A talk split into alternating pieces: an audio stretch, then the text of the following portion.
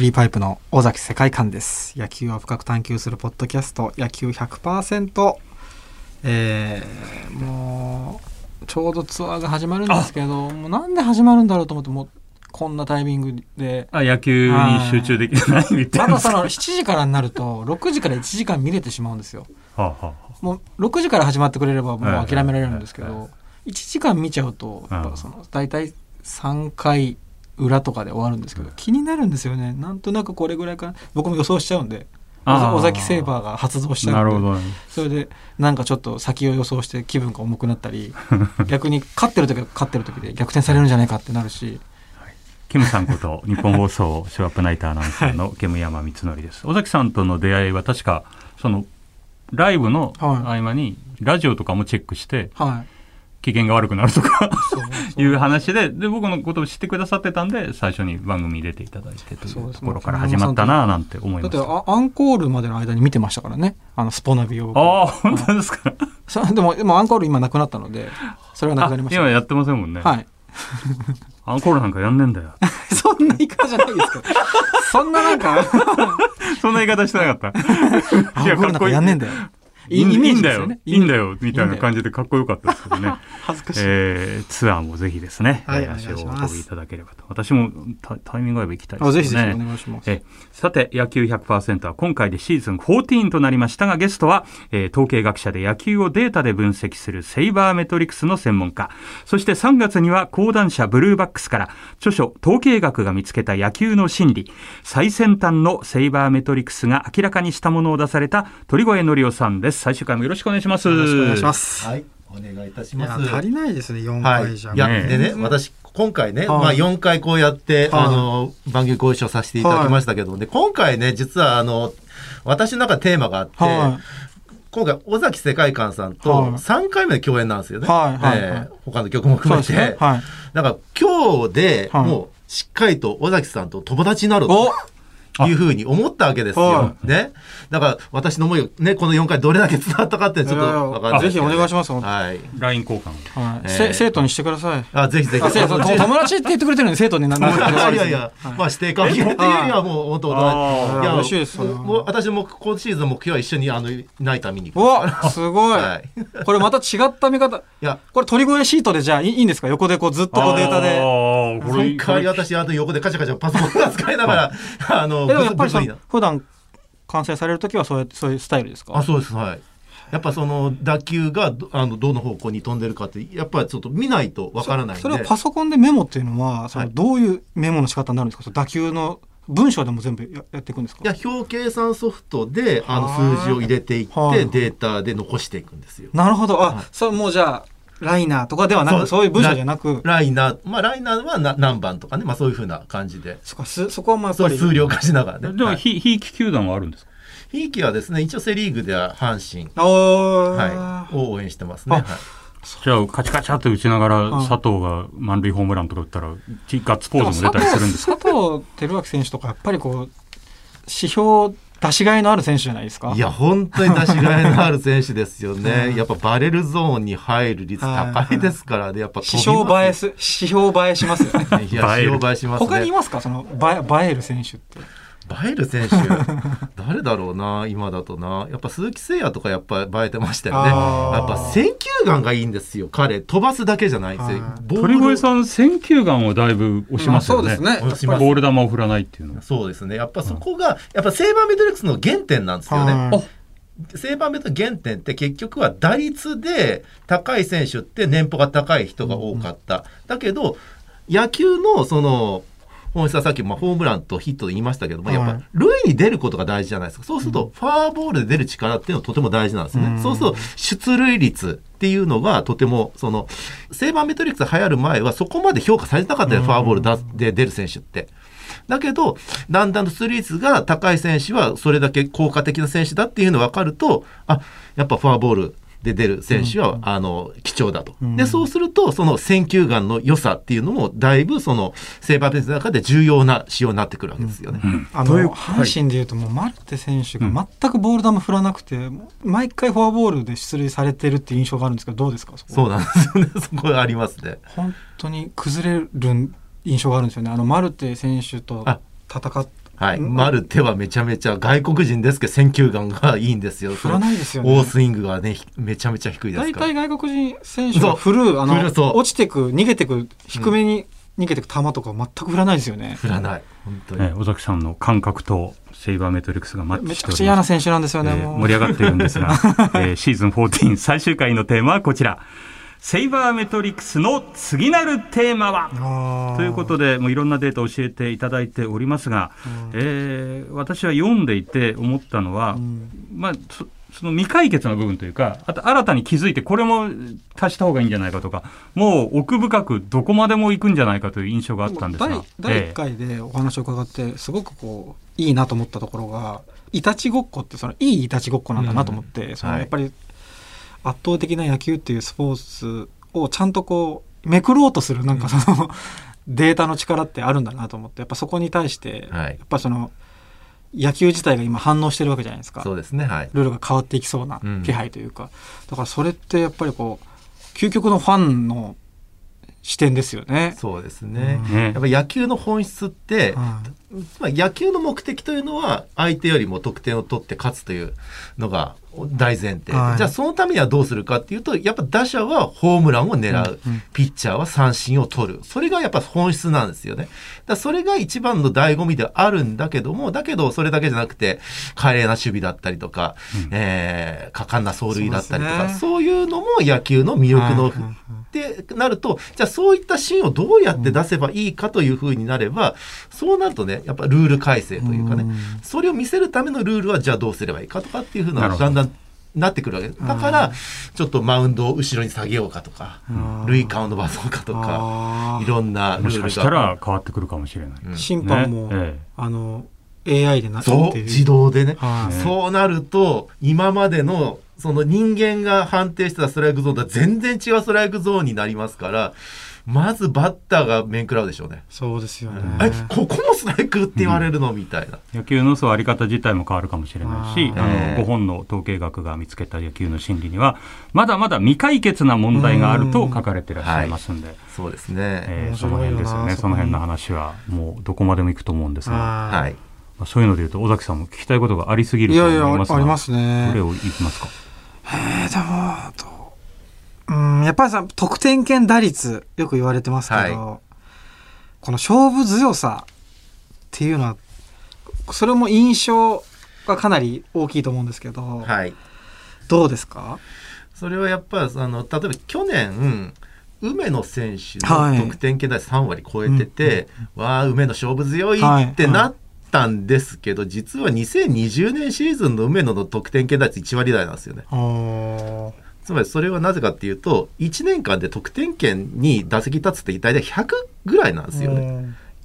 で、100ってもう、規定打席全然少ないじゃないですか。4分の1ぐらいですよね。はいそんな少ない打席だと、やっぱブレが大きいわけですよねうん。だから、このシーズンの得点圏打率は1割だけど、今シーズンは4割打ったなんて選手も結構ざらにいるわけですようん。そうすると、得点圏打率って何って話だ。で、実はですね、得点圏打率って、ずーっと長い通算で見ると、結局ね、その本人の打率にめちゃめちゃ近づくなるんですよ。なるほど ってなるんで、じゃあそれって、得点圏打率で勝負強さのはい仕様として使っていいのってなっちゃうんですよね。あーじゃあうん得点圏打率が3割なのに、うん障害打率が2割ってことはあんまりないってことあですねまりない。もう大体似たような数字になりますよねそ。れにね、勝負強さってことで言えば、10対0で勝ってる時の得点圏打率と、ずっと同点でいってそうそうそう9回裏の確かにうんっていう、そういうとこは、それは、それはやっぱりあるんですね。やっぱ逆転す、ね、とシーンで逆転が打てる人はやっぱりそれは勝負強い。で、それを測るために WPA というはい仕様が生まれたわけですよ。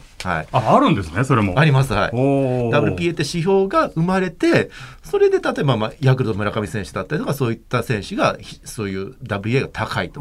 で、もっと言うとですね、実は MLB、メジャーリーグ2021年の MLB で、はい WPA ナンバーワンが大谷なんえです。ー、そんそうなんですねこれはあまり知られてないでしょ。なんかそんな印象なないですね実はめちゃめちゃ勝負強いバッターだったんです。へえそうか、はい WPA については205ページに書いてある。ね5ページ205ページを開いてください、皆さん。はい。で、あとさらにちょっと大谷のことでちょっと言い忘れたんですけど、はい大谷ってその、えー第1回目だったかな？その、あのフライボール革命はいの話をした時に、バレルゾーンに入ればヒットの確率が高くなるホームランも出るって話したじゃないですか、はい。実は MLB の中でそのバレルゾーンに一番打球を飛ばしてんのが大谷なんですよ。全体の中でですか？全体の中で。っていうのもデータでわかるというそういう時代なんですね。ああじゃあ、ええやっぱ本当にシンプルにすごいんだなそこは そうですね。はいちゃんとそこを目指してるんでしょうね、おそらくね。目指して打ってる。るわけですよね、あーその確実に高いということですね。まあだからそういうふうにまあ勝負強さの指標っていうのは、はいいろいろと提案はされてるんだけど、やっぱりそこはブレがね大きいので、はい。なかなかやっぱりじゃあそこでどういうふうに評価するかっていうのは、まあこれからもねちょっと研究していかいかなきゃいけない。で、うん。WPA っていうのも、はい。実は3番とか4番打ってる選手はやっぱりそうチャンスに巡り合うから、うんね。あのどうしてもその WPA 高くなりやすいという傾向もあるので、まあ、WPA だけで見るとどうなのって話ななやっぱ打順がじゃあ3番4番の方がいいんだったらそれはチャンス強いじゃんって話になる、はいでそういったのをあの要素を省いて計測した指標も一応クラッチっていう指標は提案されてるんですよ、クラッチ。はい。クラッチ。クラッチ。それはどうどういった指標ですか？これが WP をもとに、はい。そのランナーがいっぱいいるとかそういうふうなのを排除して、はい。本当にチャンスに強いかどうかを、まあ、計測するっていうそういうのをクラッチって言うんですけども、うん正直説明しづらいし、なかなそれはクラッかチヒッターとはまた別の話ですか？あそのクラッチヒッターが来たああそうなんですか？そうなんですあのつまり松井メジャーリーグでは言われました。はい、クラッチヒッターって言ったはい。らチャンスに強いバッターはクラッチヒッターですけども、はいそのクラッチから来てますけども、あただ説明しづらいし、はい。じゃあこれが本当に勝負強さからしようかって言われるとちょっとまだ議論が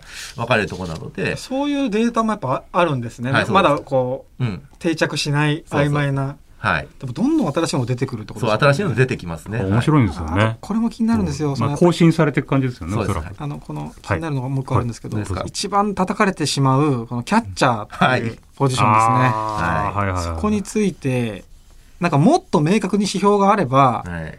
キャッチャーも叩かれないで済むんじゃないかと思って一番やっぱり印象で悪く言われてしまっているのがキャッチャーなのかあそこでインコースにストライク、ストレートいくかみたいなの多いですよね。そのにわか、にわかファンがやっぱ言ってしまいがちですよね、えーはい、どうですか鳥越さんこれ。配球に関してはですね、これはね、セーバーメトリックスでかなりその議論、まあもちろん議論はされてるんですけども、はい。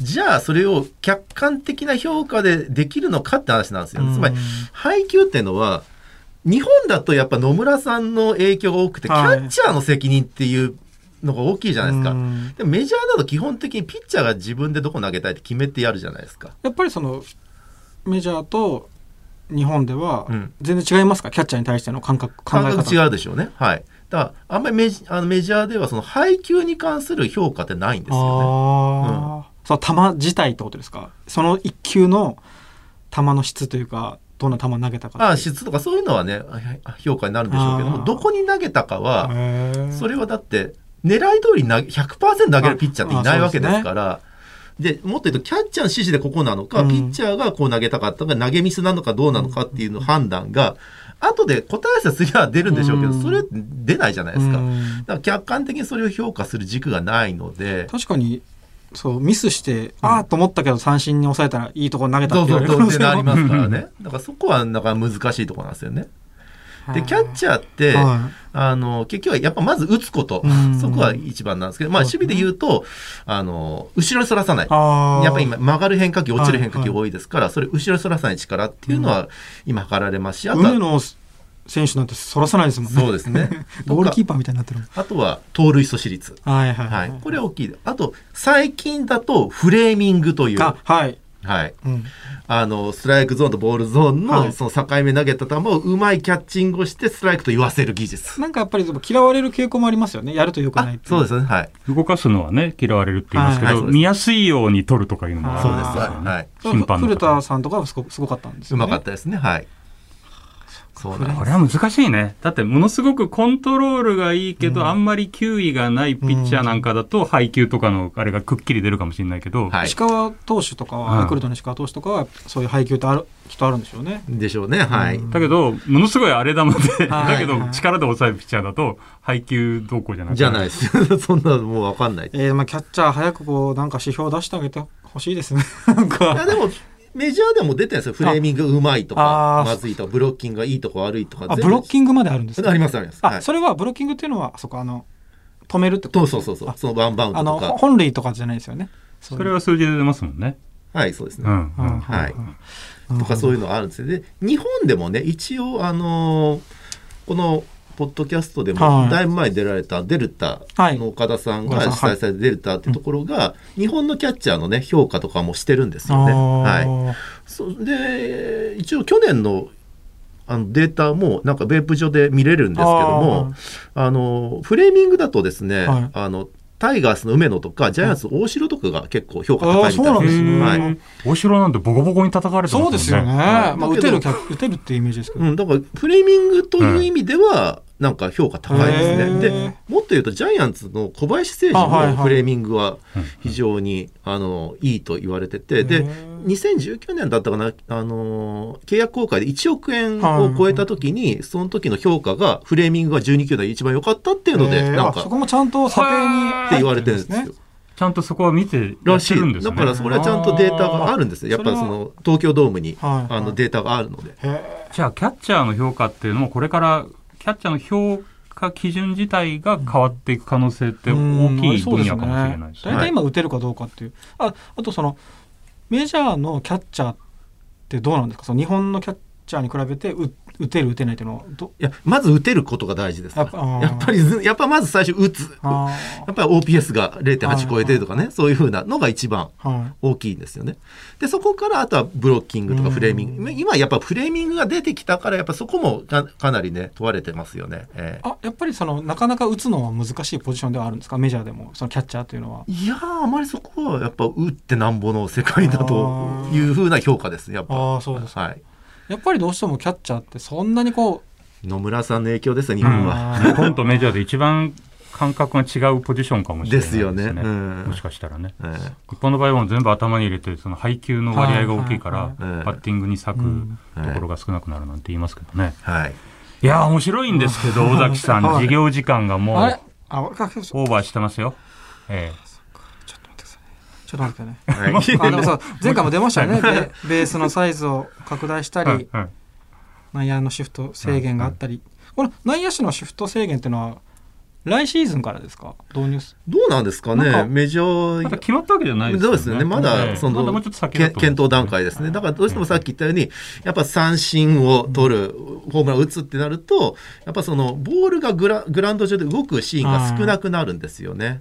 うん、もう2018年なんかもう3分の1はそういう風なシーンだったわけですから、あじゃあ、続きはごめんなさい。はい。お友達になって、野球場に行って、隣に座ってもらって、パソコンの聞きます。パソコン開いてらっしゃる鳥越さんに聞いていただきたいと思います。えー4回にわたって統計学者でセイバーメトリクスの専門家、鳥越則夫さんにゲストとしてご出演いただきましたが、お時間となりました。えーぜひまたこの番組でセイバーメトリクスのお話を聞かせていただきちょっとシーたいですね。ね大決まり始ね、めぐらい、また更新されると思いますので、はいいろんなことが。えー鳥越さんの著書、統計学が見つけた野球の真理、最先端のセイバーメトリクスが明らかにしたものが、講談社ブルーバックスから好評発売中です。ぜひお手に取ってみてください。はいえーポッドキャストの野球100%のお供にもぴったりだと思います。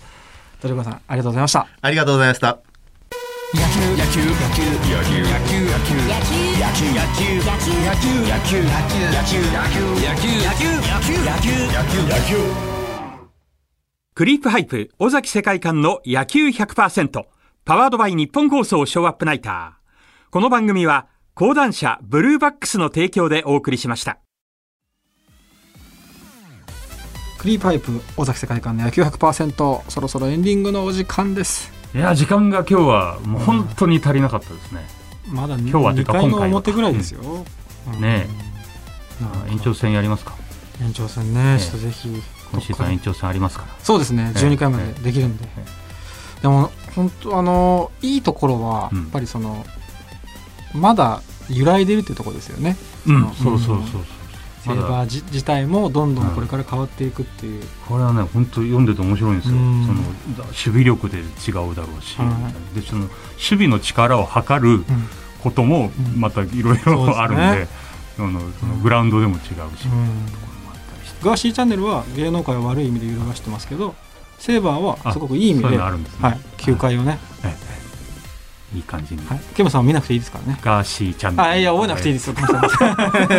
さて日本放送ショーアップナイターこの配信日の翌週の19日からの中継がとてもとてもとても大事なんです、はい。えーラジオをよく聞いていらっしゃる方ならわかりますよね、えースペシャルウィークとスペシャルウィークですね。はい。はい。えープレゼントも超豪華聞き逃せない1週間となっておりますので、ぜひ日本放送でプロ野球をお楽しみいただきたいと。思いはい。ます、ということで、クリーパイプ尾崎世界観と日本放送煙山光則でしたシーズン15でまたお会いしましょうお会いしましょう。